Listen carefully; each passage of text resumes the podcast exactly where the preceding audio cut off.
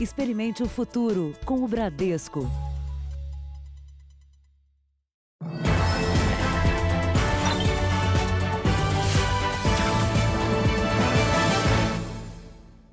Olá, boa noite. Boa noite. O erro de um hospital fez uma família de São Paulo ser comunicada da morte de uma idosa que, na verdade, estava viva. Até o engano ser desfeito, os parentes ficaram desesperados. Eles tentaram dar queixa dos profissionais que cometeram a falha, mas a polícia entendeu que não houve crime. Éder chegou desolado ao hospital.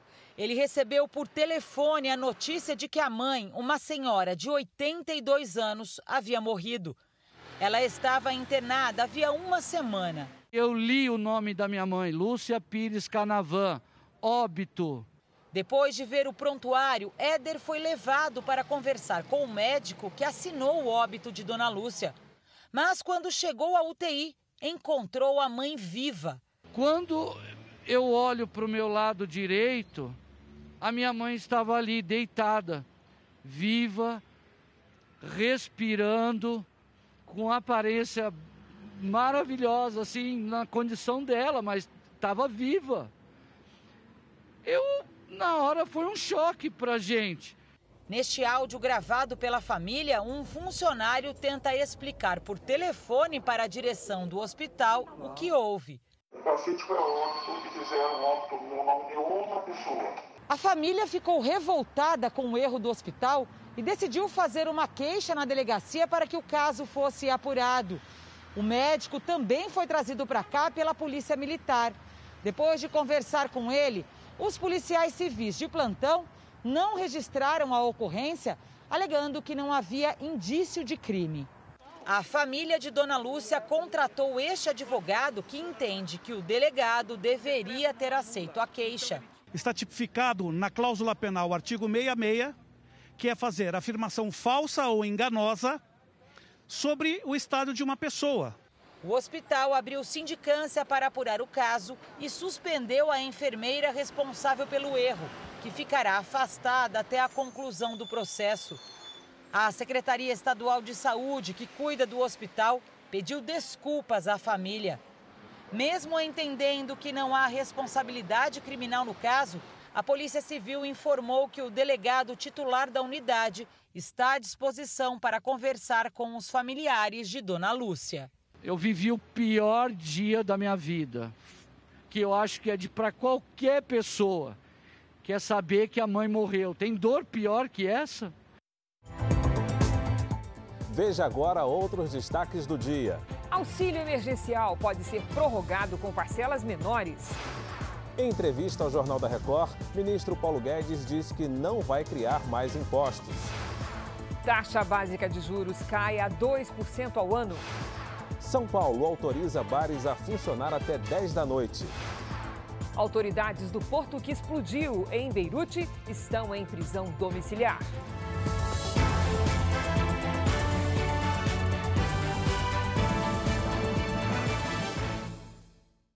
Oferecimento App Bradesco, reinventando para ficar do seu jeito.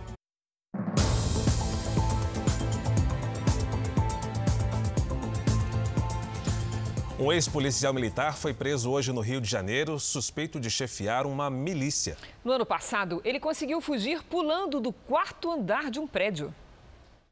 A casa confortável na região dos Lagos é apontada pela investigação como o quartel-general do crime organizado. Para a polícia, Alexandre Lobac é o chefe da milícia que aterroriza os moradores de Itaboraí. Outros seis homens ligados a ele também foram presos. Segundo a polícia, a milícia que se instalou aqui em Itaboraí é uma franquia do grupo que age em algumas comunidades da capital.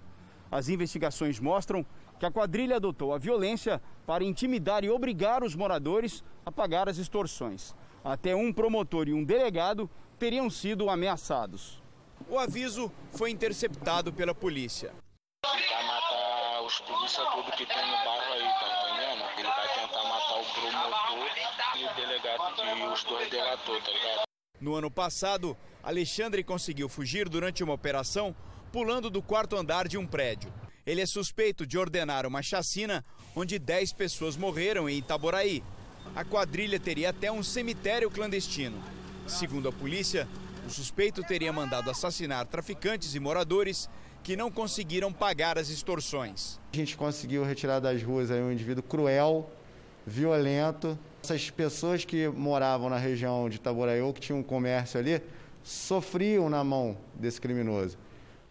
Um golpe cada vez mais comum no país. Criminosos se passam por funcionários de banco para buscar o cartão supostamente clonado na casa da vítima. Um motoqueiro chega na portaria. Ele se passa por funcionário de um banco, mas na verdade é um dos integrantes da quadrilha. A idosa de 84 anos pediu a vizinha para entregar o cartão depois de receber uma ligação que dizia que ele havia sido clonado. Ela chegou a ser orientada a escrever uma carta com os dados pessoais e a senha. O golpe só foi descoberto no dia seguinte, quando ela foi ao banco. Ele pediu saldo, eu disse, não, não tem saldo nenhum. Tiraram tudo. A idosa perdeu 12 mil reais, um prejuízo que ainda não conseguiu recuperar. Enquanto a maioria dos crimes diminuiu por causa do isolamento social, golpes como esse cresceram e muito. Só em junho o aumento foi de 72% na comparação com o mesmo período do ano passado. Os estelionatários criam várias estratégias para acessar os dados bancários das vítimas, quase sempre idosos. Essa delegada criou uma cartilha com orientações para evitar que mais vítimas caiam nas armadilhas dos criminosos. Além dessas dicas, a nossa intenção é tornar público os golpes para que a pessoa, né, caso ela seja vítima, ela consiga identificar aquela situação. Depois do susto, a idosa diz que vai tomar mais cuidado. Tirar outro cartão, entregar meu neto para tomar conta. Nós vamos agora aos números de hoje da pandemia no Brasil. Segundo o Ministério da Saúde, o país tem 2.859.073 casos de Covid-19. São 97.256 mortes. 1.437 registros apenas nas últimas 24 horas.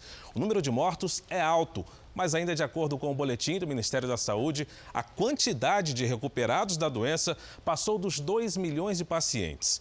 Mais precisamente, 2 milhões 20 mil 637 estão curados da Covid-19. 741 mil 180 seguem em acompanhamento. O governo de São Paulo liberou o funcionamento de bares e restaurantes até às 10 da noite. Antes, eles estavam autorizados a encerrar às 5 da tarde. Outras regiões do país também estão reavaliando as decisões sobre os comércios, mas tudo depende do índice de contágio de cada lugar. Apesar de mudanças ainda lentas no cenário da pandemia, os indicadores de risco de contágio motivam flexibilizações em algumas cidades. No estado do Rio de Janeiro, regiões como o Médio Paraíba, o Centro-Sul, Norte, Noroeste e a Baixada Litorânea avançaram para a bandeira laranja, o que significa risco moderado. As áreas metropolitanas 1 e 2 já estavam na zona amarela, de baixo risco. Segundo a Secretaria Estadual, a situação do Rio de Janeiro aponta para um perigo menor. Em Belo Horizonte, a Prefeitura decidiu que o comércio poderá funcionar a partir de amanhã por três dias na semana. No Rio Grande do Sul, o governo mudou o protocolo para cidades que estão com a bandeira vermelha. Com isso, e respeitadas as regras de segurança, estão autorizadas as atividades comerciais em cidades como Cachoeirinha e Novo Hamburgo. A capital, Porto Alegre, segue com estabelecimentos fechados. Em São Paulo, o governo do estado anunciou que vai autorizar a abertura de bares e restaurantes até às 10 horas da noite. Eles vinham funcionando só até às 5 da tarde. Essa permissão é para estabelecimentos das regiões que estiverem na fase amarela da flexibilização há pelo menos duas semanas. É o caso da capital paulista. As regras de distanciamento continuam as mesmas. A ocupação deve ser de no máximo 40% da capacidade, com afastamento entre as mesas, uso de álcool em gel e máscaras. Clientes não podem permanecer em pé e devem preferencialmente fazer reserva. O funcionamento ainda será de até 6 horas por dia a flexibilização ela vai ser interessante porque ela permite a estabelecimentos que às vezes têm seu forte de manhã, como são centenas de cafeteria, e outros que têm um forte à noite, como são, por exemplo, milhares de pizzarias, muitos restaurantes japoneses. Olha, e ao contrário do que acontece na maior parte do Brasil, Santa Catarina teve um aumento de mortes por Covid-19 nas últimas semanas. Pelo movimento nas ruas, pode parecer que está tudo sob controle mas o ritmo de contaminação pelo coronavírus aumentou. O estado tem mais de 90 mil casos confirmados. São mais de 1.300 mortes, três vezes mais do que há um mês. O que vai acontecer é que a gente pode ter um crescimento de número de casos acima da expectativa planejada. Das 16 regiões do estado, 12 estão em situação gravíssima. Os ônibus estão parados e a permanência em espaços públicos segue proibida nessas áreas para tentar diminuir os números. Mas o comércio funciona normalmente, respeitando as normas de segurança. Um dado que preocupa é a ocupação dos leitos de UTI, que está em torno de 80% em Santa Catarina. Os idosos são as maiores vítimas, mas a contaminação também vem crescendo em outras faixas etárias. Um estudo da Universidade Federal de Santa Catarina mostra o crescimento de 200% da contaminação em julho entre crianças e jovens. Ele não tem mais nenhuma barreira em termos de faixa etária e nenhuma barreira mais em termos de ação geográfica. A Prefeitura do Rio de Janeiro anunciou um novo formato para uma das principais festas da cidade, o Réveillon. Pois vamos ouvir então de Pedro Paulo Filho quais serão essas mudanças, Pedro Paulo, em relação aos anos anteriores. Boa noite. Olha, Cristina, a principal delas será a descentralização da festa. Boa noite para você, boa noite a todos. Para evitar aglomerações e afastar a possibilidade de contaminação pela Covid-19, shows e queimas de fogos serão espalhados em diferentes pontos da cidade. Entre eles, as praias de Botafogo e da Barra da Tijuca, o Aterro do Flamengo e ainda o Corcovado. O evento também será transmitido pela internet. Outros detalhes ainda serão definidos pelo comitê científico, que aconselha a prefeitura nas medidas de prevenção durante a pandemia. Durante a virada do ano, a Prefeitura do Rio também fará homenagens às vítimas da Covid-19, assim como aos profissionais de saúde que trabalham no combate à doença. Do Rio de Janeiro, Pedro Paulo Filho. Obrigada, Pedro Paulo. Com a flexibilização da quarentena, os ambulantes que haviam sumido desde o início da pandemia começam a retornar às ruas e estações de trem e metrô. E como muita gente perdeu o emprego neste período, a tendência é que o número de trabalhadores informais se torne ainda maior do que no ano passado. Acessórios para melhorar o desempenho do celular. Para você que vai viajar, quer ver um filme sem internet, olha que interessante. Pomadas que prometem milagres. Uma das mais vendidas, uma famosa milagrosa. E garantem o sustento do vendedor. O comércio nos trens é proibido. Tanto dentro quanto fora das estações, os ambulantes clandestinos driblam a fiscalização. Quando chega a fiscalização, a gente corre. E o desemprego. Eu tenho que comer e beber e pagar aluguel. Eles trabalham sem carteira assinada, sem direitos e sem garantias. Fazem parte do mercado informal, composto por uma massa de trabalhadores que representa 85% das pessoas que perderam o emprego entre o início de maio e a segunda semana de julho, segundo a última pesquisa do IBGE. A redução de pessoas circulando no início da quarentena teve um impacto drástico no comércio ambulante.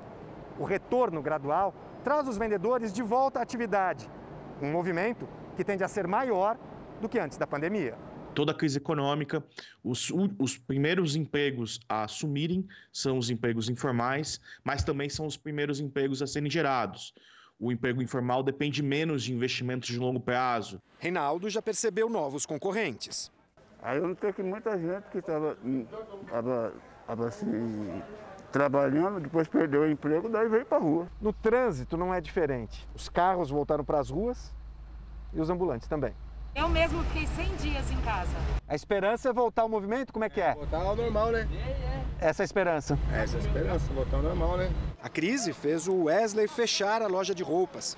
Há dois meses, tenta recuperar o prejuízo vendendo os produtos na rua. Tenho filhos, tenho, tenho muitas responsabilidades para poder manter.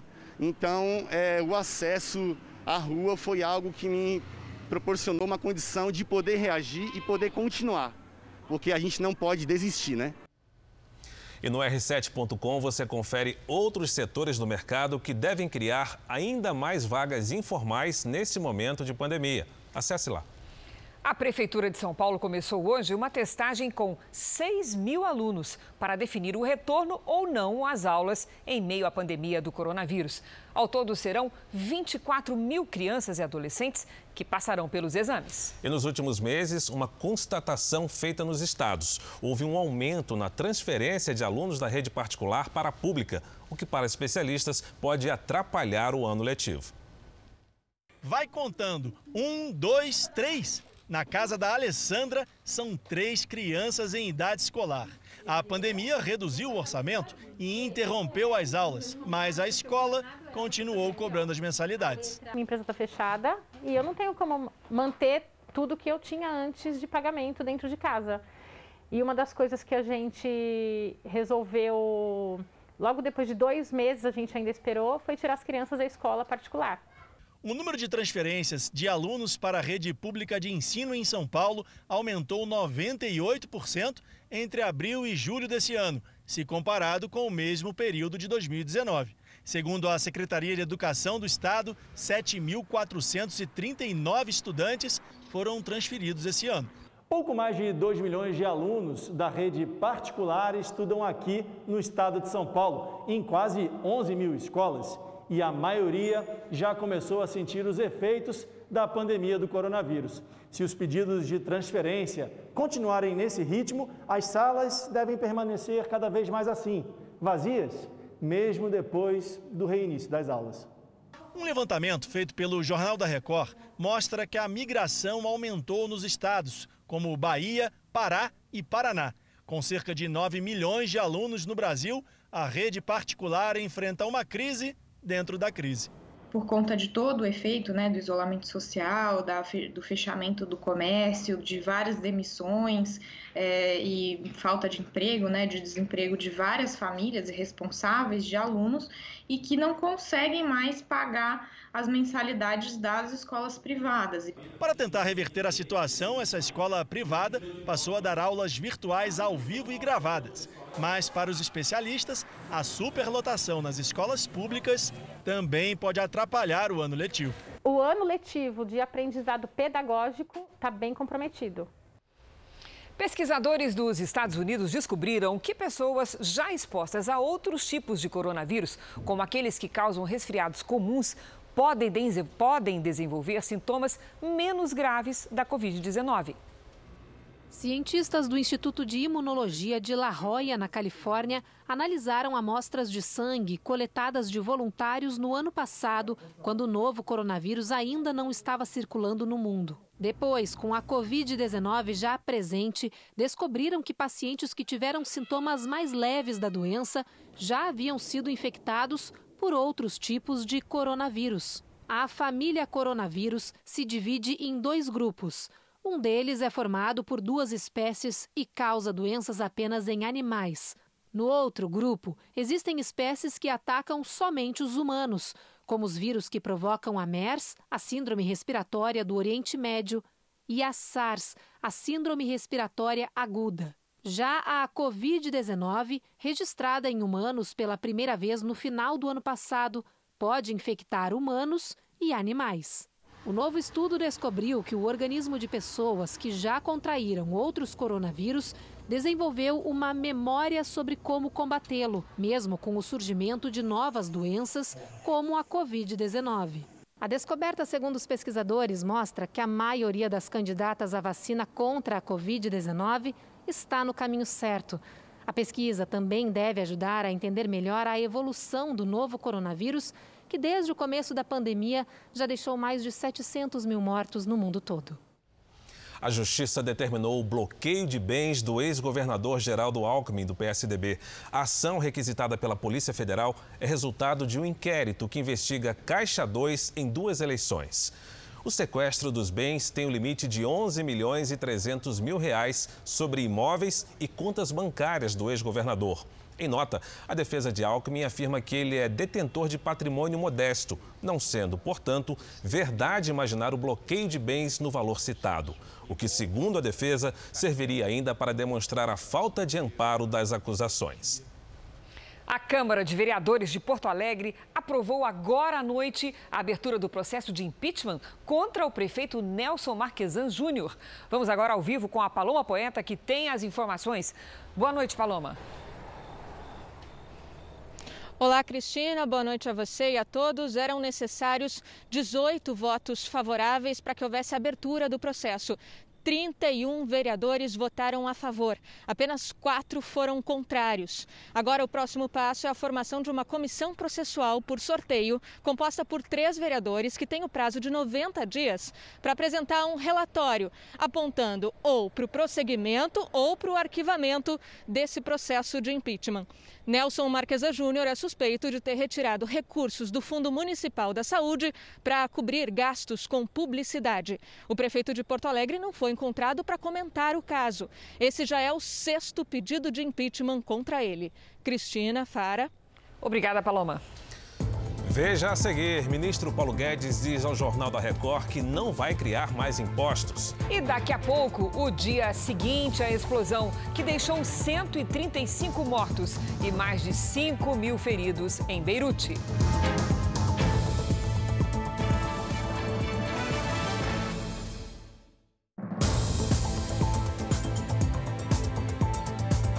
O presidente Jair Bolsonaro afirmou hoje que não dá para continuar pagando o auxílio emergencial por muito tempo. Mas a equipe econômica do governo estuda a possibilidade de estender o benefício até dezembro. Ao deixar o Palácio da Alvorada, Bolsonaro disse aos apoiadores que a quarta e a quinta parcelas do auxílio serão pagas como previsto mas que o alto custo não vai permitir que o benefício continue com o mesmo valor. Não dá para continuar muito, que por mês custa 50 bilhões de reais. A economia tem que funcionar. E alguns governadores, alguns governadores temem ainda manter tudo fechado. O auxílio emergencial de 600 reais foi adotado em abril para pessoas de baixa renda, como parte do plano de enfrentamento à crise provocada pelo coronavírus. Apesar da preocupação demonstrada por Bolsonaro, o governo estuda pagar parcelas menores, de 200 a 300 reais, até dezembro. No Ministério de Minas e Energia, Bolsonaro participou da assinatura de uma portaria que define a Eletronorte como responsável pelo programa Mais Luz para a Amazônia, no Amapá, estado do presidente do Senado, Davi Alcolumbre, que também participou da cerimônia. De acordo com o Ministério de Minas e Energia, será utilizada tecnologia de painéis solares que geram energia elétrica limpa e renovável. O programa, lançado em fevereiro, prevê atender 70 mil famílias de comunidades ribeirinhas, indígenas, quilombolas e produtores de culturas locais em áreas remotas da região amazônica. Ao final da cerimônia, o presidente falou sobre a situação no Líbano após a explosão de ontem em Beirute. Ele disse que conversou com o embaixador libanês aqui no Brasil e que a Força Aérea colocou um avião cargueiro à disposição para levar ao Líbano o tipo de ajuda que for necessária ao país neste momento. O Brasil vai fazer mais do que um gesto, né, algo de concreto, para atender, em parte, aquelas dezenas de milhares de pessoas que estão numa situação bastante complicada, porque além de feridas, muitas residências é, foram atingidas. Então, o Brasil está solidário é, em nome, obviamente, do governo brasileiro, manifestamos esse, esse sentimento ao povo libanês e estaremos presentes nessa ajuda àquele povo que tem alguns milhões é, de seus dentro do nosso país. Vamos agora com a opinião do jornalista Augusto Nunes. Boa noite, Augusto. Boa noite, Cristina, Fara. Boa noite a você que nos acompanha. A oposição ao governo Bolsonaro não perde uma única chance de deixar claro que aposta no quanto pior, melhor. É o que mostra o histórico do auxílio emergencial, criado pelo governo federal para que os brasileiros mais carentes conseguissem sobreviver à pandemia de coronavírus. Originalmente, o auxílio seria de 200 reais. Os inimigos do governo subiram a quantia para 500 reais. Para encerrar o leilão oportunista, a equipe econômica do governo fixou o valor em 600 reais e encerrou o assunto. Agora, os inimigos de Bolsonaro exigem que se torne eterno o que deveria ser provisório e não aceitam o corte de um único centavo na quantia atual. Só não dizem onde arrumar o dinheiro. Se o presidente ceder à chantagem, o PT e seus satélites tentarão assumir a paternidade de uma ideia do governo. Se o valor diminuir, dirão que Bolsonaro é um genocida. Isso não é fazer oposição a um adversário político, é declarar guerra ao Brasil. O ministro da Economia, Paulo Guedes, garantiu hoje a parlamentares que a reforma tributária não vai aumentar impostos. A reunião foi por videoconferência. Guedes explicou que a proposta do governo é simplificar impostos. Ele também falou sobre as discussões para a criação de um novo tributo sobre a economia digital. Afirmou que as comparações com a CPMF são, nas palavras dele, por maldade e por ignorância. E depois do encontro com os parlamentares, o ministro Paulo Guedes participou do programa JR Entrevista. Ele disse que o governo não vai criar um novo imposto e também falou sobre os estudos para ampliar o auxílio emergencial.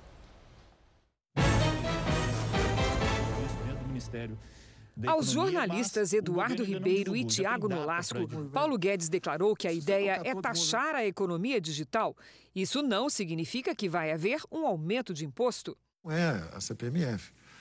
Nós, nós justamente estamos buscando uma forma nós estamos entrando numa economia digital, uma economia de bits and bytes. As pessoas, há empresas como grandes empresas de fora, como Google, Amazon, está sendo discutido no mundo inteiro como é que elas podem tributar, ser tributadas, porque elas prestam serviço em vários países e não estão pagando imposto nesses lugares. E a economia, mais e mais, é uma economia digital.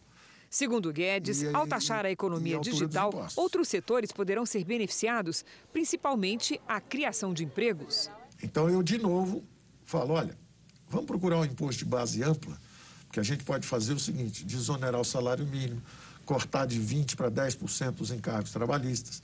Podemos subir a faixa de isenção de imposto de renda de 1.900 para 3 mil reais, isentando aí mais 5, 6, 7, 8 Com milhões de brasileiros.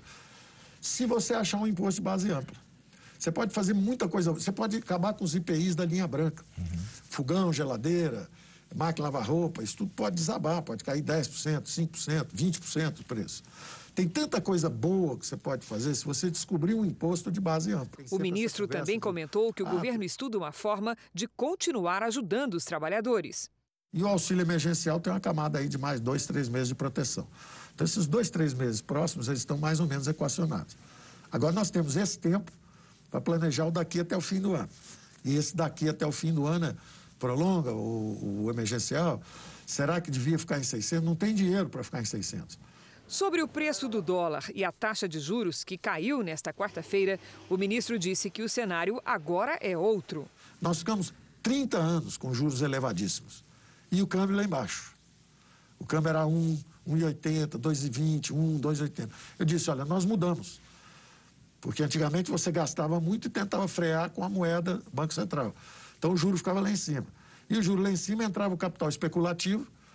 Você toma dinheiro lá fora a meio por cento ao ano e empresta aqui para o governo brasileiro a 10, 15. Era assim. Então, na hora que você trava os gastos, derruba os juros, o câmbio sobe. Eu avisei desde o início, vai ser juro baixo e câmbio mais alto. Para o ministro, a economia deve crescer. Vem algumas privatizações importantes, é, vem petróleo e gás. Quer dizer, nós estamos destravando o horizonte de investimentos com as reformas dos marcos legais. Então, o que vai tocar a economia, fazer a economia é, é, retomar o crescimento, é justamente o consumo de baixa renda, que está vindo por aí, o boom no setor de construção civil, que está vindo por aí, os investimentos do setor privado, que estão vindo em todas as direções, vem petróleo, gás natural, vem o choque da energia barata, nós estamos com destravando o gás natural, destravando o petróleo. O preço da energia cai. Nós vamos reduzir alguns IPIs, alguns IPIs de linha branca, por exemplo, geladeira, máquina lavar roupa. Nós vamos simplificar quem não pagava vai pagar para que todos paguem menos.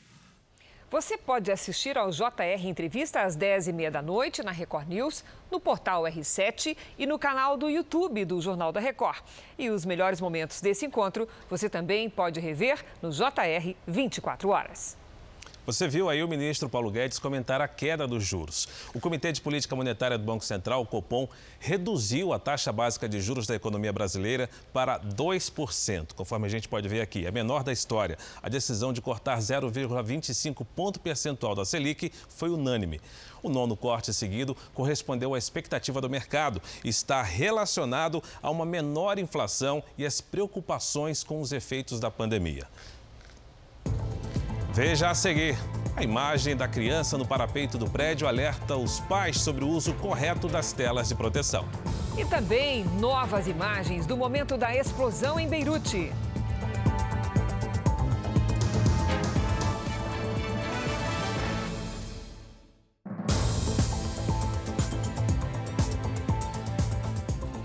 O Supremo Tribunal Federal determinou que o governo tome medidas para proteger os índios durante a pandemia do coronavírus. Vamos ao vivo a Brasília com o repórter Tiago Nolasco, que tem as informações. Boa noite, Tiago. Oi, Cris. Boa noite para você, para o Luiz e para todos. Por unanimidade, os ministros do Supremo mantiveram uma decisão liminar do ministro Luiz Roberto Barroso, que obriga a União a fazer barreiras sanitárias para evitar que a Covid-19 se espalhe em 31 terras indígenas. Os ministros também obrigaram a União a oferecer a todos o subsistema de saúde indígena, independentemente da homologação de terras ou reservas. Em uma outra decisão, dessa vez pelo plenário virtual, os ministros do Supremo mantiveram a proibição de operações policiais nas favelas do Rio de Janeiro. Cris e Luiz, é com vocês. Obrigada, Tiago. Já são 80 dias sem chuva no centro-oeste. Mato Grosso registra mais de 10 mil focos de incêndio. E a baixa umidade do ar deixou Cuiabá em estado de atenção. Está conosco Mariana Bispo, a quem nós vamos perguntar, Mariana, o tempo seco continua por quanto tempo? Continua assim, Cris. Boa noite para você, Fara e a todos que nos acompanham. Amanhã, até que uma frente fria avança pelo sul do país, mas os ventos a empurram para o oceano. Por isso, nada de chuva. Do estado gaúcho até o Acre e na maior parte do Nordeste. Atenção para a umidade do ar com valores abaixo de 20%. No Centro-Oeste, no Sudeste e no interior do Nordeste. Chuva constante apenas no litoral do Nordeste, com risco para alagamentos e deslizamentos nas praias da Bahia. No Amapá e em Roraima, pancadas de chuva ao longo do dia. Em Florianópolis, máxima de 26 graus. No Rio de Janeiro, faz 28. Em Cuiabá, 36. Em Aracaju, faz 27 graus. E em Boa Vista e São Luís, 31 graus. Aqui em São Paulo, nevoeiro pela manhã, mínima de 13 graus, máxima de 25 graus. Começa frio e à tarde esquenta. Obrigada, Mariana. Até amanhã. A imagem de uma criança brincando na janela, mostrada ontem aqui no Jornal da Record, chama atenção para o cuidado com as crianças dentro de casa durante a pandemia e também para a importância das redes de proteção. O vídeo, gravado por uma vizinha, mostra a criança no parapeito da janela, a cerca de 10 metros do chão. Ela brinca de abrir e fechar o vidro. Do lado de dentro, uma mulher acompanha. Mesmo com tela de proteção, o risco potencial chamou a atenção de uma moradora, que registrou tudo com um celular. Esse tipo de situação alerta para o cuidado com as crianças, especialmente neste período de isolamento social. Com elas mais tempo em casa, é preciso redobrar a atenção para evitar acidentes. Segundo a ONG Criança Segura, nove crianças morrem por dia vítimas de acidentes no Brasil. E as quedas estão entre as principais causas de internações hospitalares infantis. Para que elas estejam seguras dentro de casa, especialistas recomendam instalar telas de proteção em todas as janelas e sacadas. A mais adequada é a rede de polietileno, para ser usadas em janelas, sacadas, uh, escadas, mezaninos, a gente usa bastante, né? Ela, ela suporta até 500 quilos por metro quadrado. As redes também têm prazo de validade. Elas devem ser trocadas em média a cada cinco anos. Além disso, é preciso que os pais estejam de olho nas crianças 100% do tempo. Esse limite ainda não é interno da criança, precisa de um limite externo do adulto dizendo assim não dá, assim não pode, assim é perigoso. A enorme explosão que atingiu Beirute já deixou pelo menos 135 mortos e mais de 5 mil feridos. Centenas de milhares de pessoas estão desabrigadas. As autoridades do porto da cidade estão em prisão domiciliar. Os hospitais também foram atingidos pela força da explosão. Janelas e portas foram quebradas e, mesmo assim, ainda precisam atender milhares de pacientes. O sistema médico está sobrecarregado. E a cidade enfrenta danos de até 5 bilhões de dólares, o equivalente a mais de 26 bilhões de reais. Milhares de pessoas foram registradas como desaparecidas e muitos parentes andam pelas ruas destruídas em busca de quem sumiu. Esta noiva fazia um ensaio fotográfico quando a explosão aconteceu. Hoje, ela e o marido voltaram ao local. Israa Seblani disse que está feliz por ter sobrevivido, mas achou que iria morrer quando escutou o barulho da explosão. Estas imagens de satélite mostram o antes e o depois. Um drone também sobrevoou o local hoje. As cenas revelam o porto completamente destruído. O presidente do Líbano, Michel Aoun, esteve hoje no local e disse que 2.750 toneladas de nitrato de amônia, composto usado em fertilizantes e bombas, causaram a explosão. O material teria chegado à cidade a bordo de um navio de carga de propriedade russa há mais de seis anos. Um comitê especial foi criado para investigar a causa da explosão. As autoridades foram alertadas pelo menos seis vezes sobre o perigo do material armazenado, tanto pelos chefes do porto e da alfândega, mas também por uma equipe de inspetores seis meses atrás. O governo libanês ordenou que as autoridades portuárias sejam colocadas em prisão domiciliar pelos próximos dias. O principal silo de grãos do Líbano também foi destruído deixando o país com reservas de trigo de menos de um mês.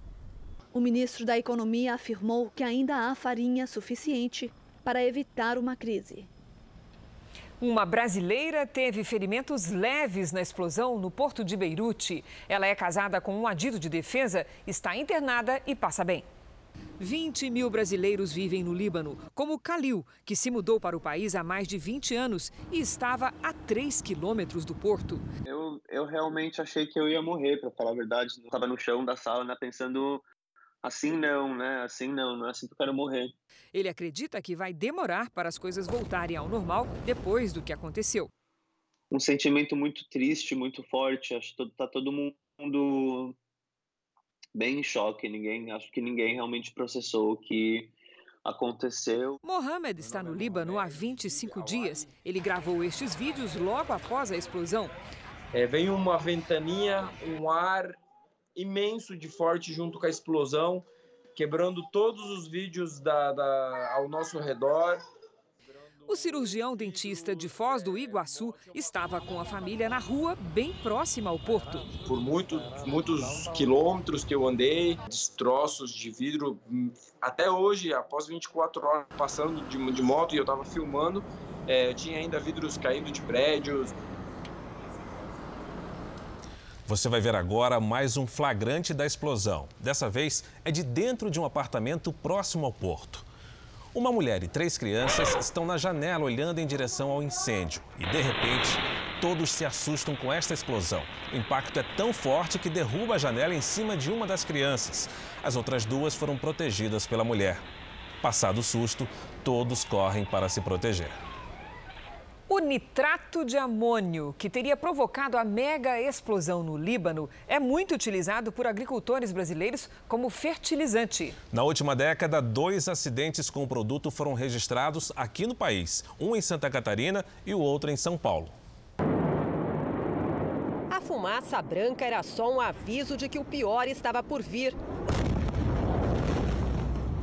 O deslocamento de ar destruiu tudo ao redor, numa velocidade de 9 mil quilômetros por hora, maior do que a do som.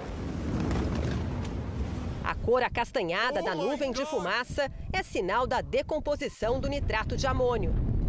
A substância química é um sal oxidante muito usado na composição de fertilizantes agrícolas. Só no ano passado, o país importou mais de um milhão de toneladas. Um suplemento alimentar, entre aspas, para a planta. Então você imagina uma potência agrícola como o Brasil, ela precisa importar esse material. O que a gente produz não dá conta da demanda desse material. Um terço do que a gente come depende desse material.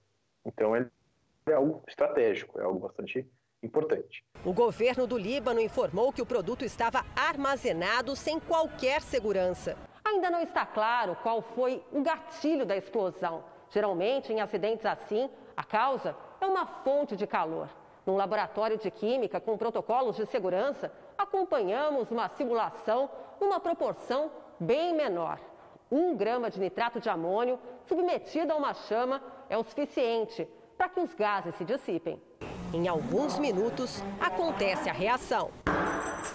O nitrato de amônio, a rigor, não é combustível, mas quando aquecido, ele pode sofrer um processo que a gente chama de desproporcionamento, em que gases são liberados, alguns óxidos de nitrogênio, e isso pode provocar uma detonação. Em 1921, na Alemanha, uma usina explodiu e matou mais de 500 pessoas. Acidentes com nitrato de amônio já provocaram mortes e estragos em várias partes do mundo. Aqui no Brasil, a cidade de São Francisco do Sul, em Santa Catarina, sofreu algo parecido em 2013. 10 toneladas de nitrato de amônio armazenadas num galpão deram origem a uma fumaça tóxica que alcançou o estado do Paraná e chegou até o litoral de São Paulo. 16 mil famílias foram atingidas. Em São Francisco, você tinha duas substâncias: este nitrato de amônio, junto com cloreto de potássio, que é uma substância inerte. Então, pode ser que as duas coisas tenham é, diminuído o potencial explosivo, digamos assim. Quatro anos depois, houve vazamento no polo industrial em Cubatão, na Baixada Santista. Três explosões foram causadas por um problema na esteira de transporte do produto. A regulamentação envolvendo o nitrato de amônio é de responsabilidade do Exército. Nós precisamos dessas substâncias na nossa sociedade. Então nós, mas nós temos que diminuir os riscos de utilizá-las e de produzi-las. Já conhecemos o suficiente para que esses riscos sejam diminuídos. O que aconteceu no Líbano foi a não observância do que nós já sabemos sobre segurança desse material. O mercado nos Emirados Árabes Unidos foi atingido por um grande incêndio no começo da noite. As autoridades ainda investigam as causas. Até agora, não há relatos de vítimas. O local é considerado uma atração turística, mas estava fechado havia meses por causa da pandemia. Mais um efeito da pandemia no Brasil. O percentual de famílias que contraíram dívidas registrou um recorde. De cada 10 endividados, quatro tinham contas em atraso em julho. Ana Maria sempre se orgulhou de manter as contas em dia. Mas depois que perdeu o emprego, teve que escolher o que pagar com o salário do marido. O cartão de crédito e o telefone estão atrasados. E as cobranças são constantes. A água e luz vem, aluguel está aí, né? E comida, a gente precisa comer. Hoje, no Brasil, quase 11 milhões de famílias possuem algum tipo de dívida. Desses, mais de 26% têm contas em atraso. Maior índice dos últimos três anos. A dívida mais comum é o cartão de crédito, seguido pelos carnês de lojas, financiamento de carro e de casa. A pandemia afetou de maneira diferente as famílias brasileiras. Enquanto as mais ricas declararam que, preocupadas com a situação, fizeram menos dívidas e guardaram mais dinheiro, as que ganham até 10 salários mínimos ficaram com orçamento mais achatado. Deste grupo, o endividamento chegou a 69%. Dessas, pelo menos 12% declararam não ter condições de pagar as contas atrasadas. Se você não tiver renda, não tem o que negociar, né? As prioridades são reservar dinheiro para poder comprar comida, remédios, luz e água. E quando sobrar algum dinheiro no orçamento, a pessoa endividada ainda vai ter que escolher o que pagar primeiro. quais são as dívidas que as taxas de juros que você tem são as mais altas. São essas que precisam ser renegociadas primeiro. E nas redes sociais do Jornal da Record, você fica sabendo os erros mais comuns que impedem seu orçamento financeiro de ficar em dia. Acesse lá. O movimento criminoso de invasão de templos da Igreja Universal falsificou a ata que tentou destituir a direção legal da instituição em Angola. Há várias semanas, estes homens que se intitulam Comissão da Reforma forjam documentos, cometem crimes e perseguem brasileiros em Angola. Mais um ato criminoso dos dissidentes da igreja veio à tona. Desta vez, a comprovação da fraude foi feita pelo Ministério da Justiça e dos Direitos Humanos de Angola. A Direção Nacional dos Registros e do Notariado afirma que a ata da IURD, publicada no Diário da República no dia 24 de junho, não foi elaborada no quarto cartório de Luanda. E por isso, trata-se de um ato forjado e, por consequência, completamente falso. E no passado dia 30 de julho, a IURD Angola tomou conhecimento de que essa pretensa ata foi publicada no Diário da República. Perante estes factos, a IURD contactou o quarto cartório notarial de Luanda a fim de esclarecer os contornos da situação. A informação foi dada durante uma coletiva. A falsificação foi elaborada pelo grupo criminoso que tenta tomar à força o controle da Igreja Universal em Angola. A intenção era legitimar a invasão dos templos e imóveis da Universal no país africano. Aqui temos a resposta. Não somos nós que estamos dizendo que a ata é falsa. O quarto cartório notarial de Luanda diz que a ata é falsa. Foi publicada no Diário da República de uma forma falsa. E essa é a razão por que nós estamos aqui dizendo que não há legitimidade nesta ata e nem tampouco naquilo que foi publicado no Diário da República. O Diário da República, o diário oficial do país, publicou um suposto relatório de uma Assembleia Geral que nunca existiu. No texto, os dissidentes encerravam o serviço eclesiástico da Universal, feito por missionários brasileiros em todo o território angolano. A falsificação usava até nomes de pessoas que não fazem parte da igreja. No documento ilegal havia mais mentiras, inclusive que, a partir da publicação, seriam eles os líderes da igreja em Angola. O diretor do Diário da República, em uma entrevista à TPA, a televisão pública de Angola, não confirmou o reconhecimento oficial do documento. Em nenhum ponto vincula o Estado angolano.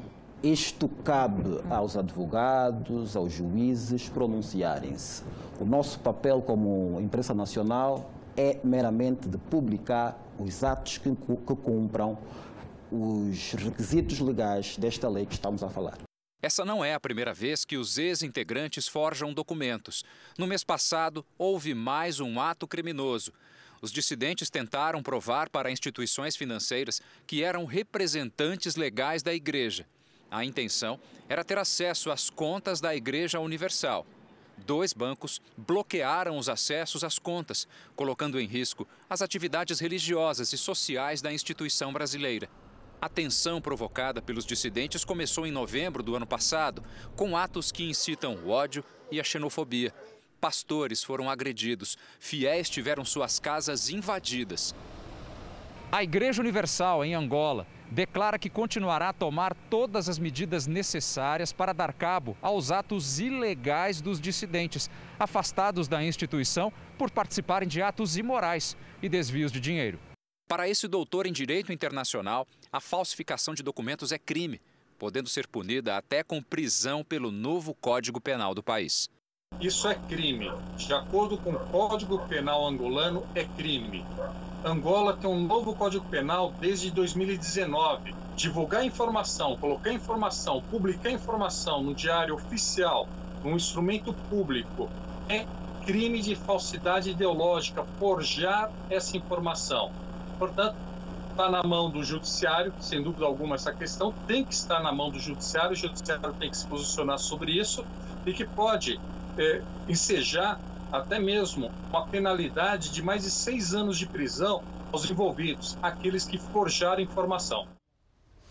E o Jornal da Record termina aqui. A edição de hoje na íntegra e também a nossa versão em podcast estão no Play Plus e em todas as nossas plataformas digitais. E à meia-noite e meia tem mais Jornal da Record. Fique agora com a novela Apocalipse. A gente se vê amanhã. Até lá. Ótima noite para você e até amanhã.